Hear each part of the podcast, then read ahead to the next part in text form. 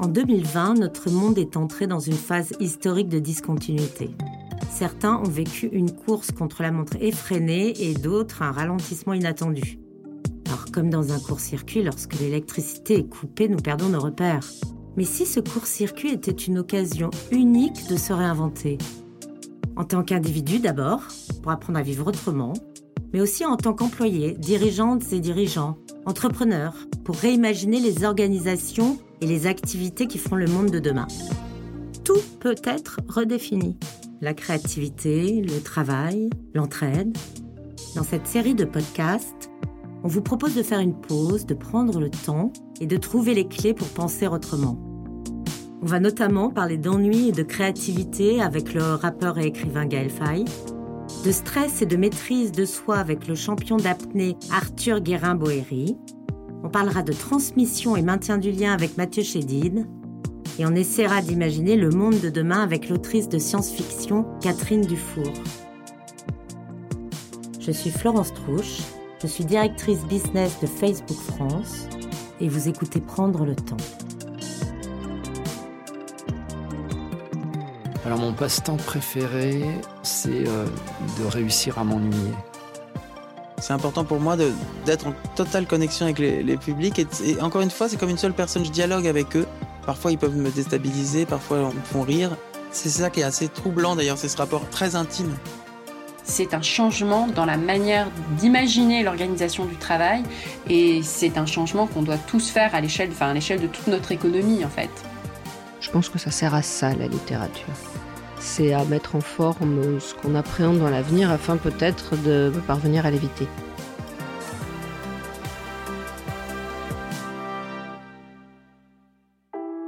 Pendant le confinement, j'ai dialogué en permanence avec mes clients. La majorité d'entre eux m'ont relaté des initiatives que leur entreprise avait lancées pour soutenir notre première ligne. Ils en étaient fiers. Je partage cette fierté avec eux. Un grand nombre d'entreprises françaises, pendant ce confinement, ont fait preuve de leur solidarité. Des grands du luxe à la distribution, en passant par les cosmétiques, les transports ou l'hôtellerie, ces organisations ont spontanément détourné leur outil de production au profit des premières lignes. Et surtout, des milliers de groupes d'entraide se sont créés en quelques jours sur Facebook, chacun mettant à la disposition de l'autre ce qu'il pouvait offrir. Dans ce premier épisode de Prendre le temps, on va parler d'entraide et de fourmis. Et on va vous poser ces questions. Et si la loi de la jungle, ce n'était pas celle du plus fort? Si même dans un milieu hostile, en pleine savane, les espèces qui résistent le mieux étaient celles qui s'entraident le plus? Vous avez du mal à y croire? Pourtant, c'est ce qu'a observé Pablo Servigne, un chercheur et biologiste, qui nous explique que l'entraide est un comportement naturel et spontané pour l'homme. C'est même notre première réaction en réponse à une situation de catastrophe. Et c'est comme ça qu'a réagi Charles Osborne, dont on vous raconte aussi l'histoire aujourd'hui. Charles Osborne, c'est un responsable de conciergerie à Sète qui a mis à disposition des soignants tous les appartements touristiques dont il avait la charge, juste après le début du confinement. J'avais découvert que beaucoup d'infirmiers et de médecins allaient dormir euh, dans les couloirs des hôpitaux. Et euh, moi, en tant que gérant de conciergerie, euh, je pensais qu'il y avait quelque chose à faire. Alors j'ai appelé les, propriétaires pour leur expliquer la situation et euh, il fallait absolument trouver une solution qui était de mettre à disposition gratuitement leur logement pour le personnel soignant. La première fois que j'ai accueilli euh, une, personne dans, le logement qui était mis à disposition pour elle, justement pour lutter contre le Covid, euh, ça m'a vraiment fait énormément plaisir. Ça faisait plusieurs jours que je recevais des messages de, de de demandes de logement et d'appels à l'aide parce que la situation était assez critique. Et euh, ça m'a fait vraiment, vraiment plaisir euh, de voir le bonheur sur, euh, sur le visage de, cette étudiante infirmière. Elle était soulagée de savoir qu'elle n'allait pas rentrer chez elle le soir parce qu'elle vivait chez ses parents. Donc elle était vraiment heureuse de ne pas avoir à, faire une heure de route le matin en rentrant après sa garde de nuit. Et en plus de ça, de ne pas prendre le risque de contaminer ses parents. Et ça l'a ému et ça lui faisait vraiment plaisir euh, de voir tout ce soutien. Alors moi j'ai pris conscience de, la gravité de cette crise sanitaire euh, dès le premier jour du confinement euh, parce qu'une amie infirmière m'a dit qu'elle projetait de rester dormir dans les couloirs de l'hôpital parce qu'elle ne voulait pas rentrer chez elle pour ne pas prendre le risque de contaminer son fils et ses parents. donc ça m'a scandalisé. Je ne comprenais pas que le personnel soignant, face à cette crise sanitaire et toutes les difficultés que ça entraîne, je ne comprenais pas qu'ils soient en plus obligés, pour protéger leurs proches, de dormir dans les couloirs. Donc moi, en tant que gérant de conciergerie, je pensais qu'il y avait quelque chose à faire et il fallait absolument trouver une solution. C'est de là que j'ai contacté tous les propriétaires que j'avais en location courte durée. J'ai contacté une vingtaine de propriétaires euh, ils ont quasiment tous été d'accord de mettre à disposition leurs biens dès le soir même. Et euh, pour la plupart, c'était une mise à disposition entièrement gratuite, sans avoir à payer euh, ne serait-ce que les charges. Ils ont été heureux de cette initiative et ils ont propagé cette initiative grâce, grâce au journal du Midi Libre dans toute la région de l'Hérault. Donc, euh, dans le journal du Midi Libre, il y avait euh, un appel à toutes les conciergeries et aux propriétaires de résidences secondaires qui faisaient de la location courte durée pour qu'ils rejoignent ce, mouvement. J'ai mis euh, mon, numéro de téléphone personnel pour qu'ils puissent me contacter directement s'ils avaient besoin de renseignements. Et j'ai appelé également toutes les personnes qui voulaient se joindre à cette initiative pour m'aider et qu'on puisse le proposer dans un maximum de villes. Alors au début, euh, pour proposer les logements, pour aller euh, au plus vite et dans l'urgence, on a créé une page euh, Facebook qui s'appelait Des logements gratuits pour nos soignants, où les propriétaires pouvaient proposer leur logement directement sur la page Facebook et le personnel soignant se rendait dessus pour faire des demandes. Suite à cette page Facebook qui s'est rapidement propagée, notamment grâce à, l'aide de Facebook App qui a voulu publiciter cette initiative au niveau national, il y a une équipe de six développeurs qui ont créé euh, en l'espace de 15 jours un site de petites annonces pour que les propriétaires puissent proposer leur logement. Donc ils pouvaient mettre une description, quelques photos, également euh, la procédure pour la récupération de clés. Donc euh, c'est vraiment un petit site de, de plateforme de location gratuite qui a été créé en l'espace de 15 jours. Pour moi, c'était important de faire tout ça parce que, en fait, c'est pas important, c'est juste naturel. C'est on a été confinés pendant euh, deux mois. Euh, il fallait qu'on puisse aider aussi euh, à notre manière et qu'on puisse trouver des solutions. c'est une situation assez exceptionnelle qu'on a vécue et et je pouvais pas rester sans rien faire. Il fallait forcément que je puisse contribuer à, aider les gens pendant cette crise sanitaire. Donc, en tant que gérant d'une conciergerie, ça me paraissait assez naturel de trouver comment loger ce personnel soignant et et, leur faciliter la vie pendant cette crise. C'est un peu aussi un, juste retour des choses parce que lorsqu'on est malade ou, lorsqu'on a un problème, c'est les soignants qui s'occupent de nous et ils prennent soin de nous. Et donc, que nous, on les aide en retour dans cette situation, c'était un juste retour des choses et j'aurais même aimé qu'on fasse plus pour eux si, on avait pu. Le comportement de ce conciergerie, n'était pas du tout étonnant. L'être humain est une espèce extrêmement sociale, peut-être même la plus sociale euh, du monde animal. Et en temps de catastrophe, quand les choses se durcissent et quand la situation devient euh, hostile ou, dangereuse, on a plus tendance à, s'entraider. Je m'appelle Pablo Servigne, je suis euh, aujourd'hui auteur. J'écris des livres et des articles sur des thèmes plutôt scientifiques, de la résilience, des catastrophes, de notre époque et sur l'entraide aussi. Quand j'étais enfant, j'étais passionné par le fait que des espèces animales vivent en société comme nous. Et donc j'ai eu, euh, j'ai été, euh, j'ai fait des études de biologie. J'ai été initié par un, prof qui m'a, euh, qui m'a formé au, à l'étude des fourmis. Donc j'ai été chercheur pendant quelques années. Et j'ai fait de l'éthologie, de la science du comportement, en Guyane en particulier, sur les fourmis arboricoles. Et toutes ces années de recherche m'ont montré que il y a mille manières de s'entraider, en fait. C'est très, très beau. Et, dans les mille manières de s'entraider, on trouve de l'entraide entre individus, la réciprocité. Je t'aide, donc tu m'aides. Ou tu m'as aidé, donc je vais t'aider. Il y a, il y a de l'entraide euh, de groupe, l'entraide familiale, c'est-à-dire chez les fourmis, typiquement, les colonies s'entraident entre elles au sein d'une fourmilière, mais euh, souvent se font la guerre entre fourmilières. Et puis, il y a de l'entraide entre les groupes, entre des populations euh, d'organismes, plantes, animaux, champignons, c'est assez commun. Et puis très commun aussi de l'entraide entre espèces, entre plantes et animaux, pour euh, par exemple la pollinisation ou la dispersion des graines. C'est un mutualisme très puissant, une symbiose qui, euh, qui permet à la vie de, prospérer. Pendant ma thèse, j'ai j'étudiais les fourmis, mais je me suis intéressé à toutes les autres espèces, tous les animaux, puis j'ai été voir les plantes, les micro-organismes, les champignons, c'est très différent aussi. Et en même temps, c'est très semblable. Il y a des principes communs. L'être humain, j'avais un peu peur de rentrer dedans parce qu'évidemment, il y a, beaucoup, beaucoup de travaux en plus que dans le, le reste du monde vivant. Moi, je l'avais depuis longtemps, cette évidence que ça coopère de partout. Et donc, ce qui m'étonnait, moi plutôt, c'est cette vision, cette mythologie euh, libérale qui veut que euh, la seule loi de la nature, c'est la supposée loi de la jungle, c'est-à-dire la compétition. C'est faux.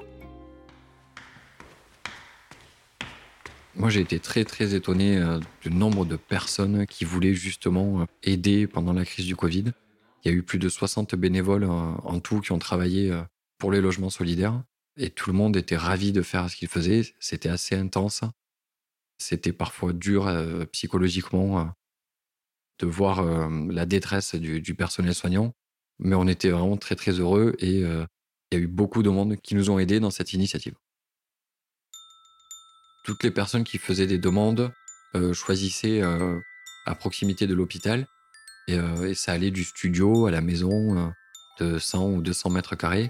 La seule particularité, c'est qu'ils ne pouvaient pas faire de colocation.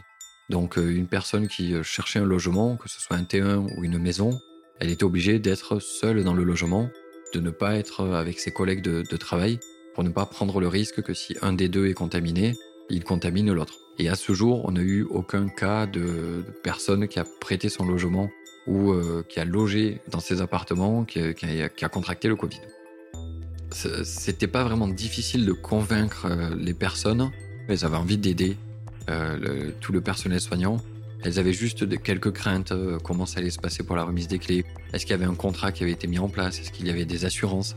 Mais en soi, euh, le fait que le logement soit mis à disposition gratuitement pour le personnel soignant, ça ça les dérangeait pas. au contraire, ils étaient plutôt ravis d'aider. À ce jour, on a eu plus de 850 logements partout en France. On a eu plus de 300 demandes de mise en relation entre les propriétaires et le personnel soignant. Et là, à l'état actuel, moi, j'ai repris mon activité. J'ai beaucoup moins de temps pour euh, m'occuper de l'association. Maintenant, l'association euh, évolue après le confinement et ces logements vont être proposés en logement d'urgence pour euh, les femmes victimes de violences conjugales et également le placement d'urgence des personnes LGBT qui sont virées de chez elles et qui n'ont nulle part où aller. Il n'y a pas de compensation, il n'y a pas il y a juste la satisfaction euh, de, savoir que qu'on a pu être là pour eux euh, dans ces périodes difficiles. Dans notre société, l'entraide est toujours louche. Quand vous dites vous êtes altruiste, on vous prend pour un naïf. Quand vous aidez les gens euh, spontanément, on vous regarde de travers. Et même, ça devient illégal. Quand on aide un réfugié qui est sur le point de mourir, on franchit la limite de la légalité. C'est quand même incroyable. Et à l'école, on apprend la compétition, c'est-à-dire qu'on apprend que l'entraide, ça s'appelle la triche. Donc il y a une dévalorisation euh, de l'entraide, la coopération, la fraternité, etc. au sein de nos sociétés. C'est flagrant et ça en devient toxique. Cette pandémie, elle a, montré plusieurs choses. Euh, avec le peu de recul qu'on a, on peut dire que dès le début, les gens ont eu peur et on a assisté à l'émergence de beaucoup de réseaux d'entraide entre voisins dans des quartiers, euh, dans des vallées pour euh, l'approvisionnement en nourriture, pour prendre soin des autres, prendre soin des personnes âgées, prendre soin des proches, se confiner pour prendre soin des autres, pour pas transmettre aussi le virus. C'est très très agréable comme sentiment en cas d'urgence, d'alerte, de catastrophe, de de vous sentir prendre soin des gens, de vous lever le matin et de vous dire qui est-ce que je peux aider, en quoi je peux aider, qui a besoin d'aide et d'aller vers les autres. Et ça c'est très commun.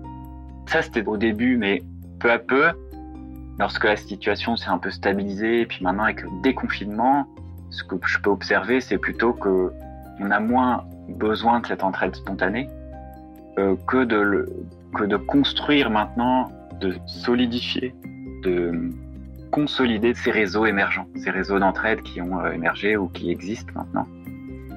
Et comment est-ce qu'on fait pour stabiliser l'entraide? Eh ben, il faut établir euh, un récit commun déjà, et des normes sociales, des normes du groupe, des institutions, instituer un groupe et lui donner une vision commune.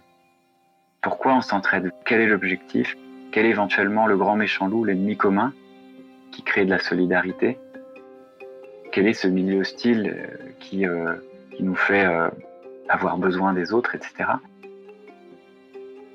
Si dans un groupe, par exemple la France ou je sais pas moi, un département ou la municipalité ou le quartier ou la famille, peu importe le groupe, la taille du groupe, si dans un groupe les membres sentent un sentiment d'injustice, c'est très toxique, ça veut dire qu'ils vont plus s'impliquer euh, et vont plus spontanément aller vers l'entraide. Donc la défiance, la compétition revient spontanément et les égoïsmes. Ce qui était facile à faire émerger, en fait, est aussi facile à faire s'effondrer. Voilà pourquoi euh, les inégalités sociales, les, injustices, etc., sont très toxiques pour les sociétés et pour les individus. Quand on se rend compte que l'entraide est partout, qu'on a des capacités d'entraide, etc., on se dit mais pourquoi il y a autant d'égoïsme? Et en fait, c'est cette culture de l'égoïsme. Ça crée un récit commun qui fait qu'on ne croit plus à l'entraide. Donc, naturellement, je veux dire, on est, on est vraiment euh, doué pour l'entraide, mais culturellement, on s'est tiré une balle dans le pied en, s'auto-convainquant qu'on était euh, compétitif. Et du coup, quand on arrive dans les catastrophes avec cette mentalité du chacun pour soi, de, toute façon, le voisin, il va rien faire, de toute façon, les autres, c'est d'égoïstes, de toute façon, euh, ça va finir dans un bain de sang, si on arrive dans une catastrophe comme ça avec cette mentalité, et eh ben c'est ça justement euh, qui crée les catastrophes, qui crée la violence euh, par euh, une sorte de prophétie autoréalisatrice. C'est ça le risque. C'est pas du tout de gérer les pénuries, puisque nos ancêtres depuis des milliers ou des centaines de milliers d'années, ils le font déjà. On sait le faire. On est, on est aussi pour contrer cette culture et cette idéologie de la compétition. Eh ben, faut aller dans l'autre sens, ce qui implique d'abord de faire une brèche de se rendre compte que euh, bah, c'est un mythe, que c'est une idéologie, qu'on nous l'a imposé. Et puis après, aller effectivement vers un récit commun, vers une nouvelle mythologie, vers une nouvelle manière d'être au monde. Par exemple, euh, ne plus considérer euh, les insectes ou les autres êtres vivants comme des compétiteurs qui vont nous bouffer notre nourriture et qu'il faut abattre ou, sur lesquels il faut balancer des produits biocides. Et donc le nouveau récit commun, ça serait quoi? Et ça serait de considérer les autres êtres vivants comme des alliés, de grandir ensemble, de s'entraider, de trouver des relations mutuellement bénéfiques pour le bien commun à tous. Parce que quand on nourrit ses voisins et on prend soin de ses voisins, on finit par développer un écosystème riche, résilient, qui nous fait euh, survivre beaucoup mieux et plus longtemps. Voilà, ce que je viens de vous dire là pendant cinq minutes, c'est un récit, c'est une manière de voir le monde. Et après, en plus des récits, il faut aussi euh, mettre en place des mécanismes, des normes sociales, des institutions, etc., qui, euh, qui empêchent les égoïsmes d'émerger et qui favorisent des comportements prosociaux.